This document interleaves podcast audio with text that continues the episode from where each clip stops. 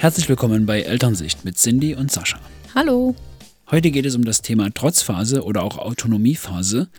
Wir bemühen uns ja eher, den Begriff Autonomiephase zu verwenden, weil das bedeutet erster Abnabelungsprozess, dass man viel selber machen will, selbst entscheiden möchte. Wohingegen Trotzphase eher bedeutet, es ist ein Widerstand, man trotzt, man will halt extra nicht das, was die Eltern wollen, also man arbeitet gegen. Und das ist meistens nicht der Fall bei den Kindern. So negativ besetzt. Genau, und unser Sohn hat jetzt immer mal ein paar Wutausbrüche, wo man halt schauen muss, okay, was ist jetzt los? Und du hast dich ja mit dem Thema sehr beschäftigt, schon bei unserer Tochter damals, und wirst heute wahrscheinlich die meiste Zeit reden. Ja. Was auch okay ist. Ich habe mir dazu das Buch vom gewünschtesten Wunschkind nochmal vorgenommen. Das war eigentlich das erste, was ich gelesen habe. Der entspannte Weg durch Trotzphasen. Das war eigentlich so das Buch, was mich zum Umdenken auch ein bisschen angeregt hat. Das hat mir eine Freundin empfohlen und da habe ich wirklich zum ersten Mal verstanden auch, dass die Kinder uns wirklich nicht ärgern wollen oder provozieren wollen, zumindest wenn sie so klein sind. Und ja, dass wir das Verhalten einfach nicht persönlich nehmen sollten. Das war einfach ein super Buch und das kann ich an dieser Stelle auch wirklich nochmal empfehlen. Und dir hat das ja auch geholfen, oder? Ja, genau. Ich habe das zwar nicht gelesen, wir haben uns natürlich wie immer viel darüber ausgetauscht und das hat die Situation an sich jetzt nicht vereinfacht oder besser gemacht, aber man konnte halt wirklich besser damit umgehen, hat alles nochmal aus einer Art Vogelperspektive gesehen und das hat mir persönlich sehr geholfen. Ja, mir auch. Die Trotzphase bzw. Autonomiephase beginnt ja so mit anderthalb Jahren. Bei einigen geht es natürlich auch schon eher los mit einem Jahr und geht bis ins vierte Lebensjahr hinein und ist ja dadurch gekennzeichnet, dass ja eben so Situationen auftauchen, dass das Kind plötzlich von 0 auf 100 fährt und da einen richtig krassen Wutausbruch bekommt oder ja, einfach total verzweifelt ist, sich auf den Boden wirft und so weiter. Und ja, da gibt es ganz verschiedene Ausprägungen auch. Ne? Also bei unserer Tochter war es, glaube ich, nicht so extrem. Was sagst du? Ich glaube, wir hatten da wirklich noch Glück, wenn man jetzt so ähm, andere Kinder im Umfeld sieht, was da manchmal so passiert und was da vielleicht auch abgeht oder Gegenstände geschmissen werden. Da hatten wir wirklich noch sehr viel Glück. Ich bin gespannt, wie das bei unserem Sohn wird. Übrigens für alle, die denken, nach vier ist dann diese Phase vorbei, dann wird alles besser. Ich glaube, die, der nächste Punkt ist dann die sogenannte Wackelzahnpubertät, wo es dann nochmal ordentlich scherbelt, glaube ich. Oh ja. Deswegen, also ich hatte mich eigentlich so ein bisschen gefreut, dass das dann vorbei ist und dann hört man schon wieder von älteren Kindern, dass dann so dann das der nächste Schritt ist. Ja, das wird auch spannend. Aber du hast vollkommen recht, bei unserem Sohn, da bin ich auch ein bisschen gespannt, wie das dann weitergeht. Der ist, wie gesagt, gerade mittendrin und das ist auch schon ordentlich, was der bis jetzt schon abgeliefert hat. Und das dauert auch eine Weile und ist gar nicht so einfach. Wobei ich finde, er ist generell sehr verständnisvoll und empfänglich für Erklärungen. Wenn man jetzt Dinge ruhig mit ihm bespricht, dann versteht er das mit seinen fast zwei Jahren schon echt gut und hat dann auch die Geduld zu warten, wenn er es ordentlich erklärt bekommen hat. Na. Und man, ja, es kommt auf die Situation an. Ne? Manchmal, wenn er aber schon in so einer Phase ist und schon so aufgeschaukelt, dann geht das auch nicht mehr. Das ist eigentlich so der Knackpunkt bei dieser Autonomiephase, weil das Ding ist ja, die wollen jetzt äh, autonom sein, die wollen viel selber machen, die wollen selber entscheiden. So.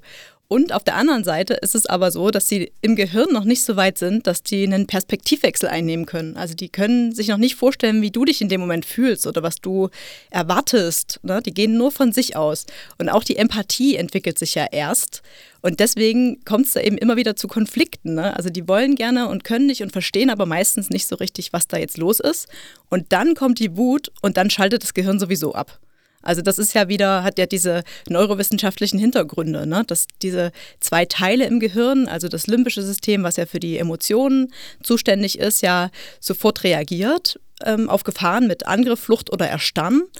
Und ja, dann kommt eben diese Wut und diese Bewertungsschleife, die dann bei uns vielleicht nochmal durchläuft, die fehlt dann bei den Kindern noch. Also es ist halt noch nicht so angelegt, dass dieses kognitive Gehirn schon so weit entwickelt ist, dass da eben noch eine Bewertung stattfinden kann. Also ein Erwachsener zum Beispiel kann ja unterscheiden, wenn jetzt irgendwie eine Situation passiert, wo er jetzt angegriffen wird oder es kommt Schmerz oder er wird mit irgendwas beworfen, Schneeball etc., dann weiß er, okay, das tat gerade weh, sieht dann, es hat ein Kind geworfen, dann ist es nicht ganz so schlimm. Wenn es jetzt ein anderer Erwachsener war oder vielleicht irgendwie ein Fremder, dann ist das natürlich nochmal ein ganz anderes Verhalten im Kopf und für Kinder macht das ja keinen Unterschied, von wem was kommt.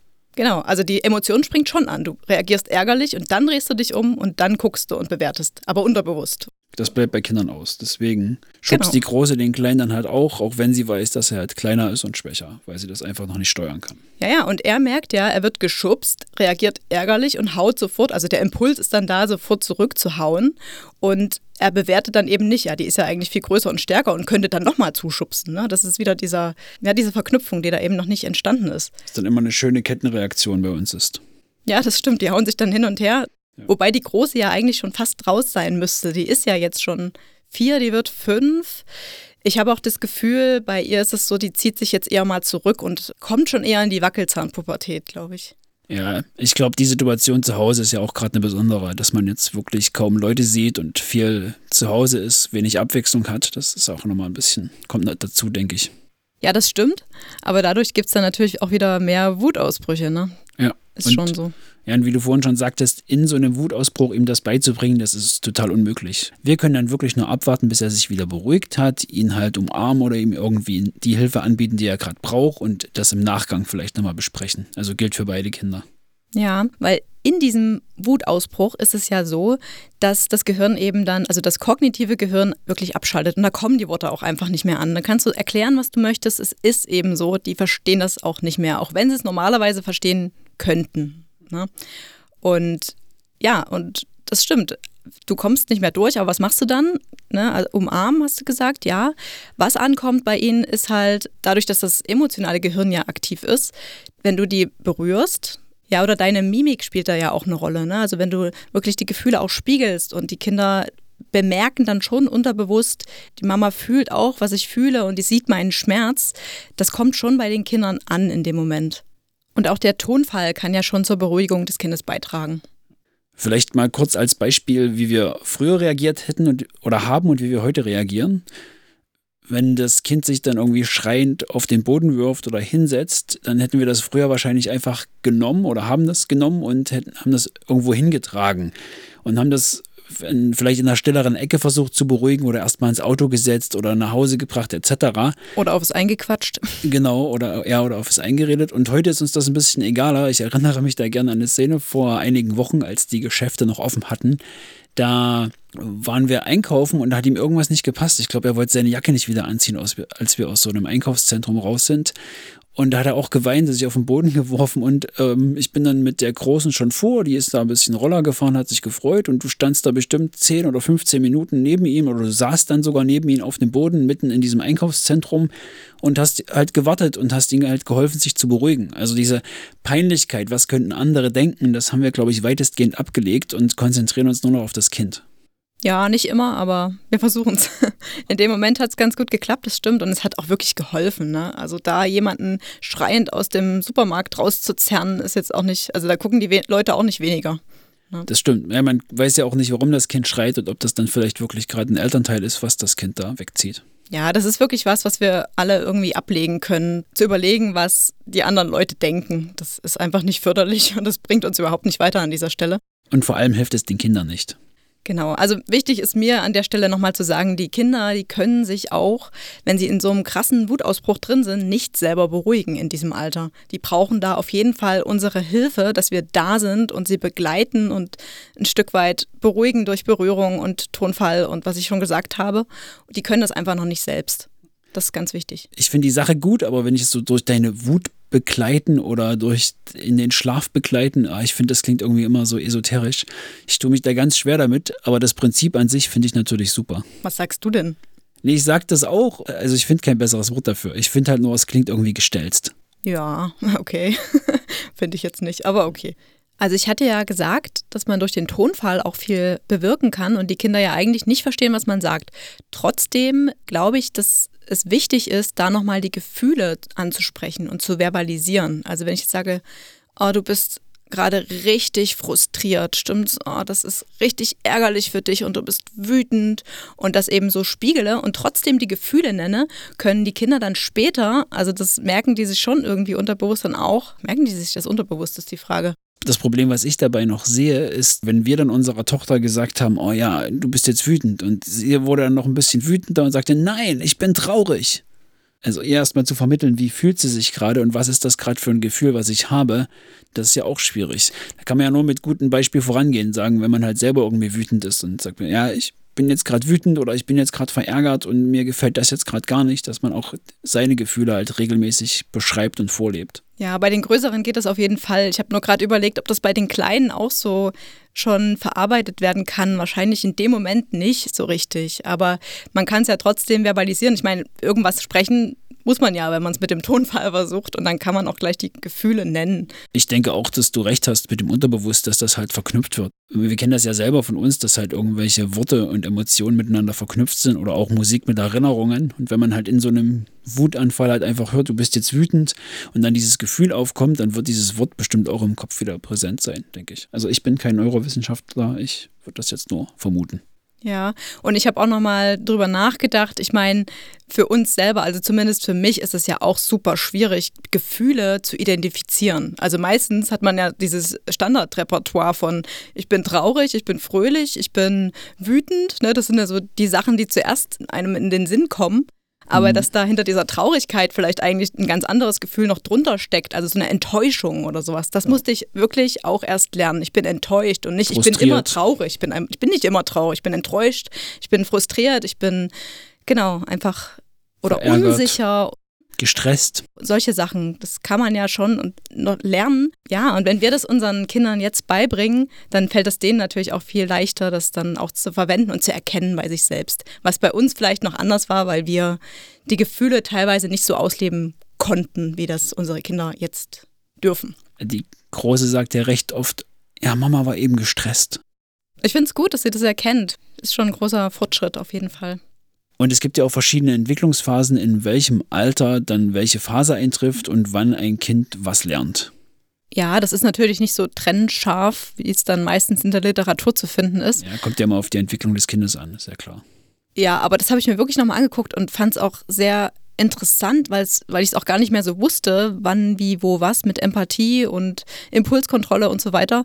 Da habe ich auch noch was Interessantes gelesen und zwar, dass die ja, also so wie unser Sohn jetzt zwischen ein und drei Jahren dass die das noch gar nicht auseinanderhalten können, was sie denken und was der andere denkt. Also wenn er jetzt beim Schuhanziehen irgendwie totales Theater macht und du denkst, was hat er denn jetzt? Ich ziehe doch jetzt den Schuh an und er denkt aber in dem Moment, der macht das irgendwie total falsch. Der muss doch eigentlich wissen, dass ich das so und so möchte.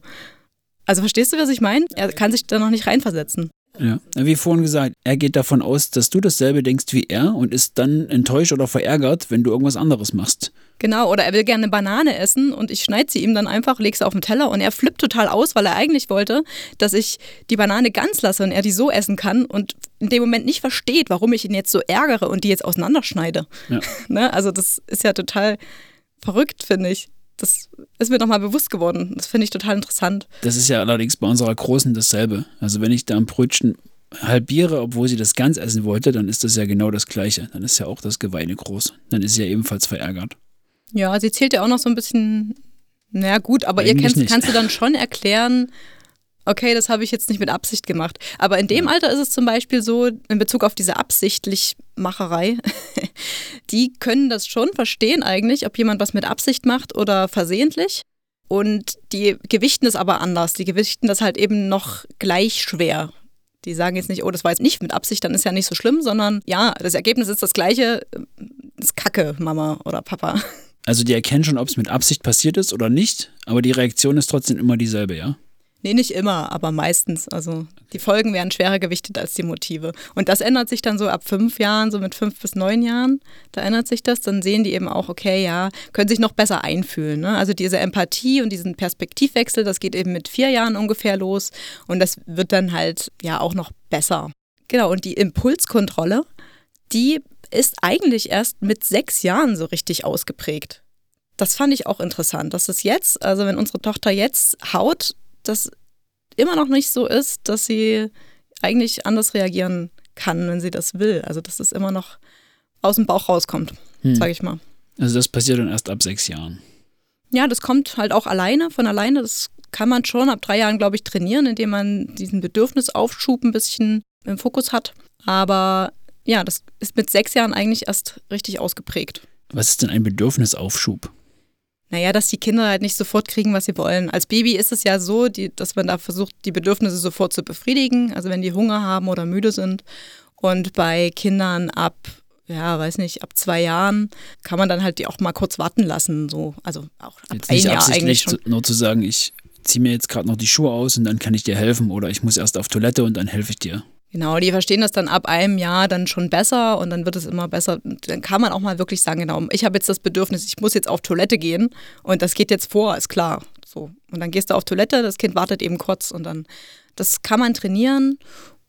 Ja, Bedürfnisse sind ja auch nicht gleichzusetzen mit Wünschen. Ne? Also wenn meine Tochter irgendwie den Wunsch hat, jetzt äh, sofort ich weiß nicht, mit mir zu spielen, dann kann ich sagen, nee, du, pass mal auf, ich räume noch den Tisch ab und dann komme ich zu dir und dann spielen wir noch eine Runde. Das ist Mhm. halt ein Wunsch, ist kein Bedürfnis jetzt in dem Sinn. Mhm. Also sie kann ja auch alleine spielen, deswegen. Genau. Ja, also finde ich ganz, ganz cool. Das kann man auch nochmal nachlesen, ähm, aber so, um da nochmal kurz drauf einzugehen. Und auch die Impulskontrolle hängt auch viel mit der Kommunikationsfähigkeit zusammen. Also deswegen ist das am Anfang eben noch sehr, sehr schwer. Und je besser die dann aber auch sich ausdrücken können, desto besser können die ja auch sagen, nein, ich möchte das nicht und müssen nicht sofort zuhauen. Also das spielt dann schon zusammen, diese sprachlichen Fähigkeiten. Ja, und dann könnte man vielleicht auch nochmal erwähnen, das Thema Nicht und Nein, was ja auch zu der brainsmarten Kommunikation zählt. Ja. Dass man das einfach weglässt, weil ja nicht und nein abstrakte Wörter sind, die die Kinder im Kopf nicht verarbeiten können in dem Alter.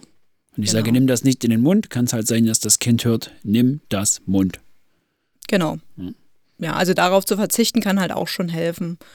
Und zum Thema Beißen ist ja meistens auch so ein Kommunikationsversuch, der irgendwie schief läuft. Also ist eine Strategie vielleicht, äh, um jemanden zu überzeugen, mit ihm zu spielen oder irgendwie Aufmerksamkeit zu kriegen oder zu sagen, nee, geh weg, ich möchte jetzt nicht. Passiert auf jeden Fall recht häufig in unserem Umfeld. Also wir haben, glaube ich, schon viele Kinder gehört, die sowohl beißen als auch gebissen werden. Ja, das ist in dem Alter auch total normal. Die können sich halt nicht anders ausdrücken. Die versuchen halt, ihre Bedürfnisse oder ihre Grenzen zu wahren, besser gesagt, und können das eben durch Worte noch nicht. Dann müssen die ja zu irgendwas anderem greifen. Und da ist es ganz wichtig, ihnen andere Strategien aufzuzeigen. Also die dann wirklich an die Hand zu nehmen und zu sagen, oh du, ich glaube, du wolltest gerade mit deiner Schwester spielen. Wir fragen einfach mal zusammen. So, weißt du? Also das ist halt, das kann man schon vorleben, wie es denn besser wäre. Genau, und dann gibt es ja noch so verschiedene Situationen, ab vier Jahren ist das, glaube ich, ungefähr, wo die Kinder dann halt so äh, freche Antworten geben, mit Absicht nicht hören oder uns halt vermeintlich provozieren wollen. Und das sind ja alles nur Strategien. Also die Kinder wissen sich halt nicht anders zu helfen und versuchen da halt irgendwie so diese Situation, ich sag mal, vielleicht zu steuern oder zu ändern. Ja, also da wäre es dann eben gut, wenn man rausfinden kann, was da eigentlich dahinter steckt. Ne? Also die wählen jetzt eine ungünstige Strategie. Zu schimpfen würde dem nicht wirklich entgegenwirken. Also da wirklich empathisch auf die Kinder einzugehen und herauszufinden, was die eigentlich sagen wollen damit und was denen fehlt, das ist schon wichtig. Im Grunde wie mit aggressivem Verhalten auch. Also die machen was, was dir nicht gefällt, dann ist es gut, wirklich liebevoll mit den Kindern zu sein, weil das hilft dann und nicht dieses Ausgeschimpfe. Ja, genau. Anstelle von Schimpfen oder Ignorieren sollte man halt wirklich empathisch sein und damit Liebe begegnen und dem Kind halt helfen, durch diese Situation zu finden. Und passend zum Thema Schimpfen haben wir auch noch eine kleine Verlosung. Und zwar könnt ihr das Buch Erziehen ohne Schimpfen, Alltagsstrategien für eine artgerechte Erziehung von Nicola Schmidt gewinnen. Sehr gutes Buch auf jeden Fall. Da drin gibt es auch eine 21-Tage-Challenge für euch. Genau. Um zu gewinnen, schickt uns gerne eine Nachricht mit dem Codewort artgerecht, abonniert uns auf Instagram und teilt den Beitrag vom 11.01. in euren Stories. Das kurz als Special für euch und jetzt wieder zurück zum Umgang mit den Kindern bei Wutanfällen. Genau, mir ist ja auch das Thema Gerechtigkeitssinn sehr, sehr wichtig.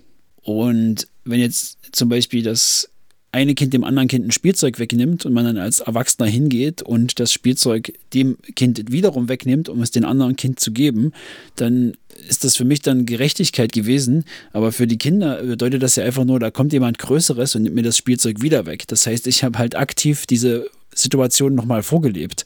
Und das ist dann natürlich halt schwieriger. Und du bist da, glaube ich, jetzt relativ gut geworden drin, dass du dann halt hingehst und sagst, hey, du willst auch gerne damit spielen. Ich habe gesehen, dein Bruder oder deine Schwester hatten das gerade und die haben gerade damit gespielt und wir haben doch die Vereinbarung, dass wenn jemand damit spielt, dann darf der das auch haben und dass man das dann im Gespräch halt versucht zu lösen, vielleicht auch noch versucht irgendwie ein anderes Spielzeug dann zum Tausch anzubieten und da irgendwie eine freiwillige Lösung zu finden. Ja, dieses freiwillige Hergeben ist mir jetzt wichtig und das funktioniert interessanterweise auch wirklich. Also ich habe daran nicht so ganz geglaubt, als ich damit angefangen habe, muss ich zugeben.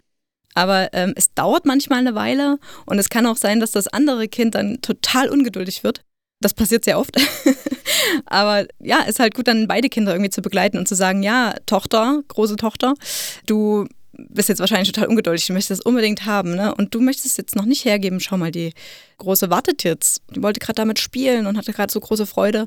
Und es funktioniert. Es funktioniert irgendwie. Ich weiß auch nicht, der gibt es dann her und ich verstehe selber nicht so richtig, warum der das dann macht manchmal. Aber es funktioniert gut. Und das ist ja auch so eine Situation, die echt wirklich einen Wutausbruch auch verursachen kann. Also wenn die Große ihm was wegnimmt, dann geht es natürlich los. Und ja, ist wieder so eine Situation, wo man dann wirklich einfach auf ihn zugehen kann und ihn beruhigt und dann aber gleichzeitig auch versucht, der Großen klarzumachen, ja, das war jetzt nicht so okay, gib's ihm bitte wieder. Ja, genau. Also ich glaube, generell ist das auch eine recht anstrengende Zeit für uns als Familie, wenn die Kinder wenig oder nicht kooperieren wollen.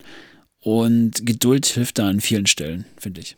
Ja, das Problem ist auch die Definition von Kooperation. Ne? Also wenn wir jetzt sagen, wir möchten was von den Kindern und die kooperieren einfach nicht, dann äh, kann man sich gerne nochmal bewusst machen, dass Kooperieren ja eigentlich heißt, dass beide das gleiche Ziel verfolgen. Ne? Also ist ja schwierig zu sagen, ich möchte jetzt rausgehen, jetzt zieh dich an, das Kind will aber vielleicht lieber noch spielen. Ja, dann ist auch keine Kooperation möglich, weil die Ziele einfach auseinandergehen. Und auf der anderen Seite kann man da auch wieder sagen, ja, vielleicht sind dann die Eltern auch manchmal trotzig, weil die jetzt unbedingt ihren Willen durchsetzen wollen und das Kind wollte eigentlich was anderes machen. Ja, also das kann man vor. ja von zwei Seiten betrachten, diese Thematik. Du bist auf jeden Fall ein bisschen trotzig, wenn die Kinder nicht mit dir rausgehen wollen. Ja, mein Bedürfnis nach Bewegung und frischer Luft geht dann manchmal vor, ja. Das ist, bin dann auch eingeschnappt. Ja. nee, aber es ist halt, ich finde, man kann das immer von zwei Seiten sehen. Und es ist wirklich so, dass wir müssen ja nicht immer auf unserer Meinung oder auf unserem Vorhaben beharren, sondern können da ja auch kooperativ sein, wir Eltern.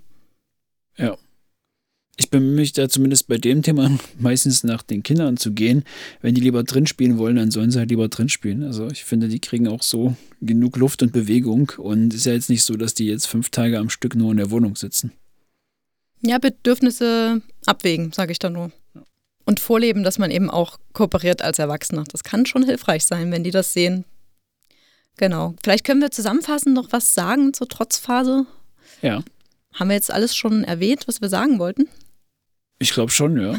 So was, was bei Erwachsenen passiert. ja, ich finde es halt ganz wichtig. Also ich weiß halt, dass es, es ist halt eine Phase, ne, diese Autonomiephase, das machen alle Eltern irgendwie durch und äh, wir schaffen das auch alle.